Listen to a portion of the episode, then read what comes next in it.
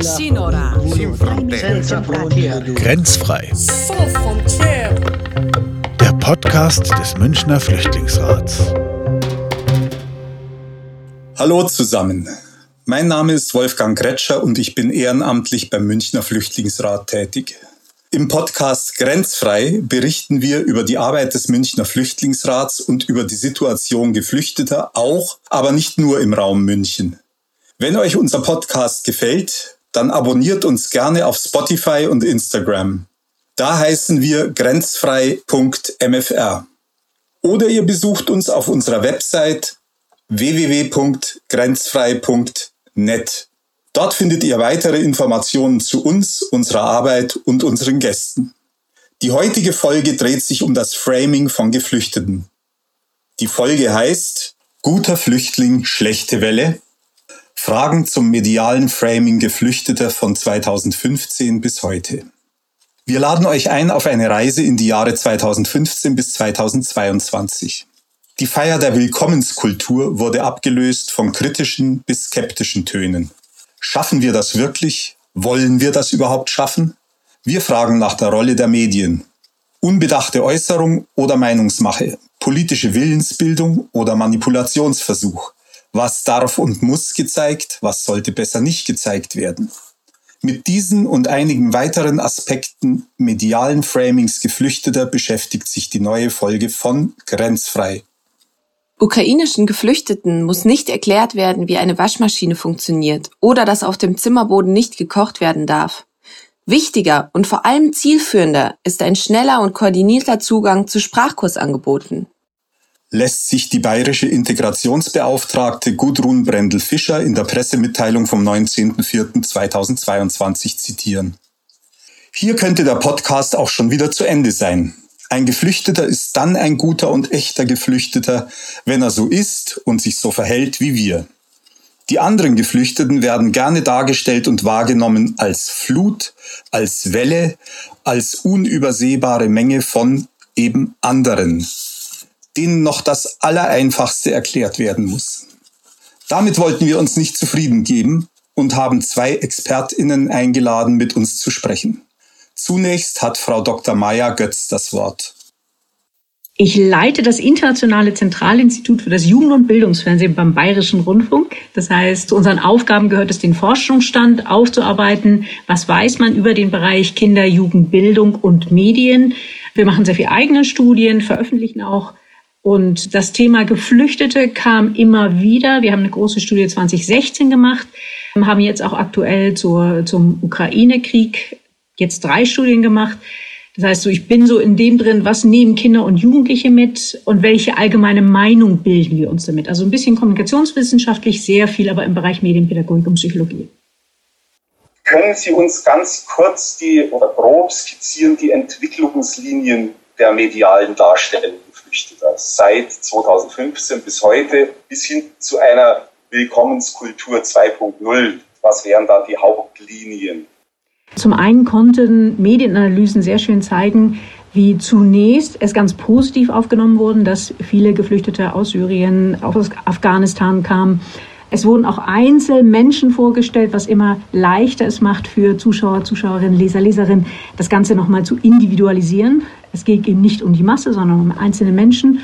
Dann kam zunehmend, vor allen Dingen von der rechten Seite des politischen Spektrums, ihr seid Lügenmedien, das, was ihr berichtet, ist nicht wahr und Stück für Stück hat sich dann auch der gesamte öffentliche Diskurs, hat sich dann der ganze Diskurs im Prinzip ins Negative gedreht. Es wurden nach wie vor, gab es auch diese positiven Einzelbeispiele, aber es gab dann dieses Framing, das eine ist die Welle, also dieses überflutet werden, bis hin dann eben zu Angst, gerade auch weil die ersten Flüchtlingswellen sehr in das Framing auch von dem Islam genommen werden, dass sehr viel Worte ganz ähnlich waren wie der Berichterstattung über Terroranschläge. Das heißt, hier war wirklich eine, eine Gefahr da. Das konnten wir dann, oder es wurde eine Gefahr dargestellt. Das fanden wir dann auch bei den Jugendlichen, wo das dann zunehmend sie Angst hatten, dass dort Terroristen unter den Geflüchteten sind. Das heißt, da hat sich etwas verändert. Wir haben 2016 zum Anfang des Jahres und zum Ende des Jahres gemessen, wo deutlich wurde, eigentlich war die, der große Teil der Jugendlichen war dafür, dass Deutschland Geflüchtete aufnehmen, nahmen auch ihre Eltern ein bisschen kritischer, aber immer noch ganz deutlich die Mehrheit. Nichtsdestotrotz veränderte sich das dann zum Ende von 2016 hin zu einer Angst vor Terrorismus, zu einer Angst, man könnte dieser Überfremdung nicht Herr oder Herrin werden. Wie kommt es zu diesen Klischees, Zuspitzungen und Verallgemeinerungen? Wir begeben uns in das Jahr 2015 zurück und erinnern uns. Auf die Willkommenskultur folgten Ernüchterung und die Ereignisse in der Silvesternacht auf der Kölner Domplatte. Spätestens seit dieser Nacht häufte sich eine zunehmend negative Darstellung Geflüchteter. Im Juli 2015 moderierte Thomas Roth in den Tagesthemen noch Jeder einzelne dieser Menschen hat eine Geschichte und ein Schicksal und einen Grund, warum die eigene Heimat verlassen wurde, warum monatelange Strapazen und Gefahren in Kauf genommen werden. Im gleichen Zeitraum kommentiert Esther Shapiro vom Hessischen Rundfunk, Platz ist da in Europa, aber wir geben ihn nicht her. Sitzen stattdessen breitbackig auf unserer Scholle und wimmeln Menschen ab, die gerade alles verloren haben. Wir können die Zäune noch so hoch machen, die Menschen weiter ersaufen lassen, es nutzt nichts. Europa geht es gut. Wir können und wir müssen teilen. Wer noch die Kraft dazu hat, der flieht eben. Karin Mioska in den Tagesthemen vom 13. September 2015. Buchstäblich überrannt wurde die Bundesregierung von den vielen Flüchtlingen und läuft nun selbst den Ereignissen hinterher. Tag für Tag. Hier bereits ein Anklang an die Masse, die, einmal in Bewegung, nicht mehr kontrollierbar ist. Noch vor Silvester 2015 am 28. Oktober titelte die Thüringische Landeszeitung wie Flüchtlinge zu Ziegenfressern und Waffenschmugglern werden. Die Bandbreite der Bewertung ist also groß. Wir befragen dazu Herrn Professor Markus Maurer, der an der Johannes Gutenberg Universität Mainz lehrt und forscht. Sein Team und er haben in der breit angelegten Studie fünf Jahre Medienberichterstattung über Flucht und Migration, knapp 6000 Beiträge von Süddeutsche Zeitung, Frankfurter Allgemeine Zeitung, Bild, Tagesschau, ZDF heute und RTL aktuell ausgewertet. In Ihrer Studie, was hat Sie am meisten überrascht? Beziehungsweise was hat Sie am wenigsten überrascht? Was haben Sie sozusagen erwartet und was hat Ihre Erwartungen nicht getroffen? Wir haben uns mit sehr verschiedenen Indikatoren beschäftigt, also für die Berichterstattung. Und das, was mich, glaube ich, am wenigsten überrascht hat, ist, dass nach der sogenannten Flüchtlingskrise tatsächlich die Berichterstattung über Geflüchtete wieder deutlich seltener geworden ist und deutlich negativer geworden ist. Also wir hatten schon eine ungewöhnlich positive Berichterstattung über Geflüchtete, vor allem die Menschen, also das ist ja auch verständlich, das kann ja fast gar nicht anders sein. Also die Menschen, die da zu uns gekommen sind, sind sehr positiv bewertet worden. Und das war vor der Flüchtlingskrise nicht so und das war auch nach der Flüchtlingskrise wieder nicht so. Das hat mich also nicht überrascht. Was mich dabei vielleicht am meisten überrascht hat, ist die Tatsache, dass dieser Umschwung besonders groß in den Fernsehnachrichten war. Also die Fernsehnachrichten waren während der Flüchtlingskrise diejenigen, die am positivsten berichtet haben und nach der Flüchtlingskrise diejenigen, die mit am negativsten berichtet haben. Das hatte ich so jetzt nicht erwartet. Das kann man vielleicht damit erklären, dass Fernsehnachrichten ja doch noch zugespitzter berichten müssen als Zeitungen, weil äh, im Fernsehen weniger Platz ist und da sind eben die besonders spektakulären Ereignisse nur Teil der Berichterstattung und vielleicht kann das das so ein bisschen erklären. Bei der Entstehung politischer Gesinnung und Haltung spielt auch die Art des Mediums eine wichtige Rolle, wie Frau Dr. Götz ausführt. Welche Rolle spielt Ihrer Ansicht nach die mediale Darstellung der angesprochenen Entwicklungen, der angesprochenen Phänomene in der politischen Willensbildung? Ja, da werde ich nicht ganz ohne Social Media auskommen. Denn was zum einen ganz wichtig ist, sich klar zu machen, die Art, wie wir etwas denken, mit welchen Worten wir es besetzen, wie es geframed, also eingerahmt ist emotional, wird eben vor allen Dingen durch einen medialen Diskurs geprägt. Das heißt, so wie in der Tagesschau, was da gesagt wird, ob die Bilder glaubhaft sind oder nicht, das erleben wir im Moment bei dem Ukraine-Konflikt sehr deutlich, dass da immer wieder verwiesen wird auf, können wir nicht überprüfen. Damit wird auch eine bestimmte Emotionalität gegeben, die sich mittlerweile übrigens äh, erledigt hat. Also das wird jetzt fast nicht mehr gesagt. Okay, das wollte ich gar nicht sagen. Schneiden Sie es raus. Ich fange nochmal an. Wichtig ist, dass im Prinzip die Art, wie wir denken, welche Worte wir benutzen, geben und auch welche inneren Bilder wir haben, wird sehr stark vom öffentlichen Diskurs geprägt. Also so, wie man über ein Phänomen spricht. Und dann ist eben, sobald es bestimmte Worte, Phrasen wie die Welle, wir werden überflutet, dann sind das Wortbilder, die wir auch benutzen oder Flüchtling, was ja im Prinzip ein, eine Kleinmachung des Menschen ist. So ein kleiner Zwerg ist das, dass wir nicht sehen, das sind Geflüchtete, die haben einen Grund, warum sie geflüchtet sind. Die werden dort, die sind dort sonst in Lebensgefahr kann ich eben abschwächen, indem ich einfach immer Flüchtling sage. Das ist so klein und süß und der will irgendwas von mir, der kleine Zwerg. Das heißt, das sind scheinbar nur Worte, das sind scheinbar nur Bilder, aber es geht sehr viel tiefer in unsere Meinungsbildung ein und insbesondere, weil wir das eine haben, wir haben Medien, zum Beispiel Fernsehen und RTL, die sich dann eben oftmals gezielt auch gegen ARD und ZDF positionieren. Heute sind aber soziale Medien auch noch mal mit einer unheimlichen Kraft dabei, weil ich eigene Meinungsäußerung geben kann. Also das, was ich gerade bei den sonstigen großen Medien eben nicht kann. Ich kann selber etwas sagen, ich kann teilen, ich kann liken. Und dort hatten wir eben sehr gezielte, auch vermutlich mit Trollfabriken unterstützte Kampagnen, die eben zeigte, die Geflüchteten, die jetzt bei uns sind, das ist eine Gefahr, da müssen wir aufpassen. Die tun uns was an. Framing, das wie beschrieben Ängste erzeugt, kann auf verschiedenen Ebenen arbeiten. Mit platten, ganz offensichtlichen, aber auch eher versteckten Botschaften. Schon ein scheinbar harmloser und sachlicher Text, wie der folgende Sprechertext zu einem 3-Minuten-Video auf N24, kann Vorurteile und Ressentiments bedienen, obwohl dies auf Anfrage keinesfalls intendiert war. Der Text lautet, die Migranten helfen sich selbst, besorgen Bambus, um ein primitives Nachtlager bauen zu können. Die Medienwissenschaftlerin Professor Elke Grittmann, die an der Hochschule Magdeburg-Stendal lehrt und forscht, stellt hierzu fest, der Begriff des Primitiven gehört ja mit zu diesen langen Traditionen auch des Kolonialismus, der Zivilisation auf der einen Seite, der fortschrittlichen westlichen Welt im Gegensatz zur primitiven Welt. Und damit wird ein Gegensatz erzeugt, der abwertend wirkt. Eine andere Formulierung statt primitiv Etwa notdürftig hätte hier weniger Potenzial für Vorurteile geboten. Wir fragen Professor Maurer nach weiteren Beispielen. Könnten Sie uns ein Beispiel nennen für versteckte Botschaften, die entweder Print oder Podcast oder auch im, im, Fernsehen, die beim Zuseher ankommen, ohne dass er sich genau Rechenschaft darüber ablegt, was eigentlich gerade passiert?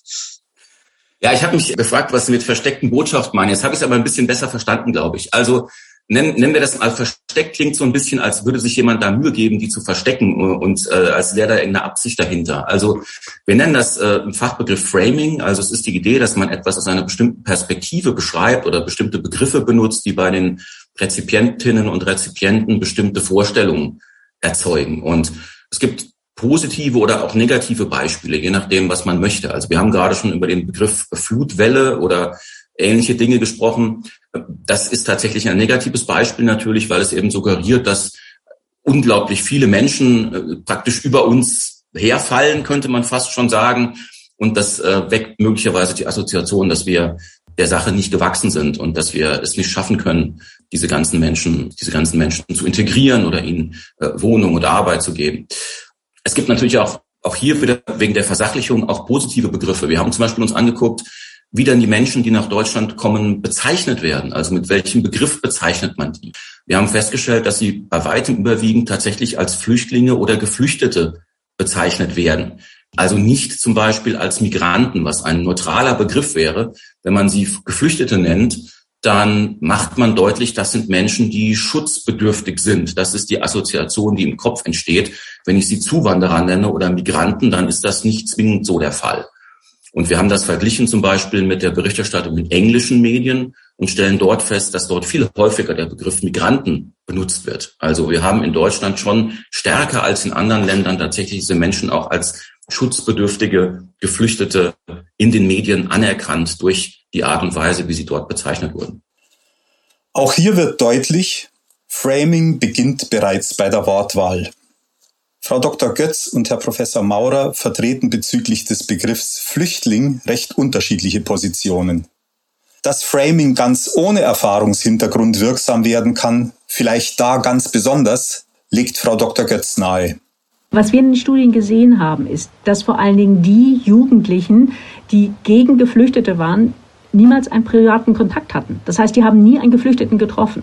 Und genau dieses Moment, und das wird in Rassismusstudien aus anderen Ländern auch sehr deutlich, dass es im Prinzip, wenn ich nur das innere Bild habe, dann ist das vom Diskurs, also von dem, wie ich in meinem Dorf, wie ich in meiner Gemeinde darüber rede, was in den Zeitungen steht, was im Fernsehen steht, dadurch geprägt. Während in dem Augenblick, wo ich einen konkreten Kontakt habe, wo es eben nicht mehr die Geflüchteten, sondern da ist es Ahmed und Ahmed ist einfach super nett und will ganz viel machen und ich mache Ahmed und ich begegnen uns auf fast Augenhöhe. Aber die Geflüchteten an sich, gerade in den Gebieten, wo eben wenig da sind, wo aber eine Zurückgesetztheit äh, in der individuellen Erfahrung ist, das Gefühl, um mich hat sich keiner gekümmert, so wie jetzt sich um die Geflüchteten gekümmert wird. Wir sind sowieso die Benachteiligten. Warum haben die es jetzt so gut? Der Sündenbock ist gefunden. Selbst wenn man nie einen getroffen hat, erfüllt er seine Funktion. Hier befeuert die Vielzahl der nur im TV und anderen Medien wahrgenommenen Menschen Abwehr und Angst. Professor Maurer warnt allerdings davor, das Zeigen von Geflüchteten in der Menge als Entmenschlichung zu werten. Er empfiehlt eine differenzierte Sichtweise. Ich würde gerne noch was sagen zu dieser Entmenschlichung, weil es ist ja schon so, dass die Flüchtlingsberichterstattung sehr oder die Diskussion über die Flüchtlingsberichterstattung sehr emotional aufgeladen ist. Und deswegen glaube ich, würde ich gerne ein bisschen zur Versachlichung dieser Debatte beitragen. Und ich finde diese Idee, dass Menschen, die in Gruppen zu sehen sind, entmenschlicht werden, ehrlich gesagt ein bisschen abstrus. Also ich halte das für falsch, das so zu interpretieren. Wenn wir Bilder sehen im Fernsehen von 100 Menschen, die in einem viel zu kleinen Boot zusammengepresst sind und kurz davor sind, ins Wasser zu fallen und zu ertrinken, dann glaube ich nicht, dass wir als Zuschauer als erstes wahrnehmen, dass die entmenschlicht werden, sondern wir nehmen wahr, dass die in einer wirklich großen Not sind. Und deswegen wäre ich da sehr vorsichtig mit dieser Interpretation. Es ist nun mal so, dass Menschen, wenn sie auf der Flucht zu sehen sind, meistens nicht alleine fliehen, sondern in Gruppen fliehen. Und dann sehen wir eben viele von diesen Menschen auf einmal wir kommen ja nicht auf die Idee auch, dass wir jetzt, wenn wir Demonstrationen sehen, dann denken wir ja auch nicht, oh Gott, die Menschen werden da entmenschlicht, weil da so viele Demonstranten zu sehen sind. Also da denken wir einfach nur, wow, das sind aber viele, das macht einen ganz anderen Eindruck, als wenn da nur, nur zwei, drei Hansel ähm, interviewt werden. Also ich, ich wäre da schon sehr vorsichtig, also mit dieser Interpretation der Entmenschlichung. Was anderes ist es natürlich, wenn wir verbal über solche Begriffe wie, wie Welle oder, oder Flut von Migranten reden. Das sind natürlich Begriffe, die wir nicht benutzen sollten. Das ist möglicherweise eine Entmenschlichung. Aber nur weil viele Menschen zu sehen sind, was ja den, der Tatsache entspricht, dass auch viele Menschen kommen und wenn diese vielen Menschen zusammen zu sehen sind, was ja auch Folge davon ist, dass sie ja ein Stück weit auch organisiert nach Deutschland kommen, dann ist das keine Entmenschlichung. Wir danken Frau Dr. Maya Götz und Herrn Professor Markus Maurer für ihre Einschätzungen sehr herzlich. Was können wir mitnehmen aus den Gesprächen?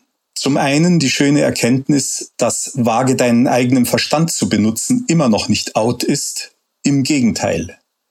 Zum anderen die Notwendigkeit, die eigene Position zu überprüfen. Ein nicht immer leichtes oder angenehmes, aber sehr lohnendes Geschäft. Zum Abschluss dieser kurzen Reise möchten wir auf die nächste Folge des Grenzfrei-Podcasts hinweisen. Lemar Abavi macht mit dieser Folge einen Sprung in die Gegenwart. Wer sich für die Grundlagen des Themas Framing näher interessiert, kann sich gerne den Grenzfrei-Podcast Ein Blick auf Framing von Geflüchteten von Jaya Mirani und Sophia Kusuris vom 5.2.2021 anhören. Vielen Dank für eure Aufmerksamkeit. Wie ihr vielleicht gemerkt habt, erscheinen wir nicht mehr ganz regelmäßig. Wir bleiben euch aber erhalten und freuen uns schon sehr auf euch in der nächsten Folge unseres Podcasts Grenzfrei. Macht's gut, tschüss, ciao, servus und bis bald.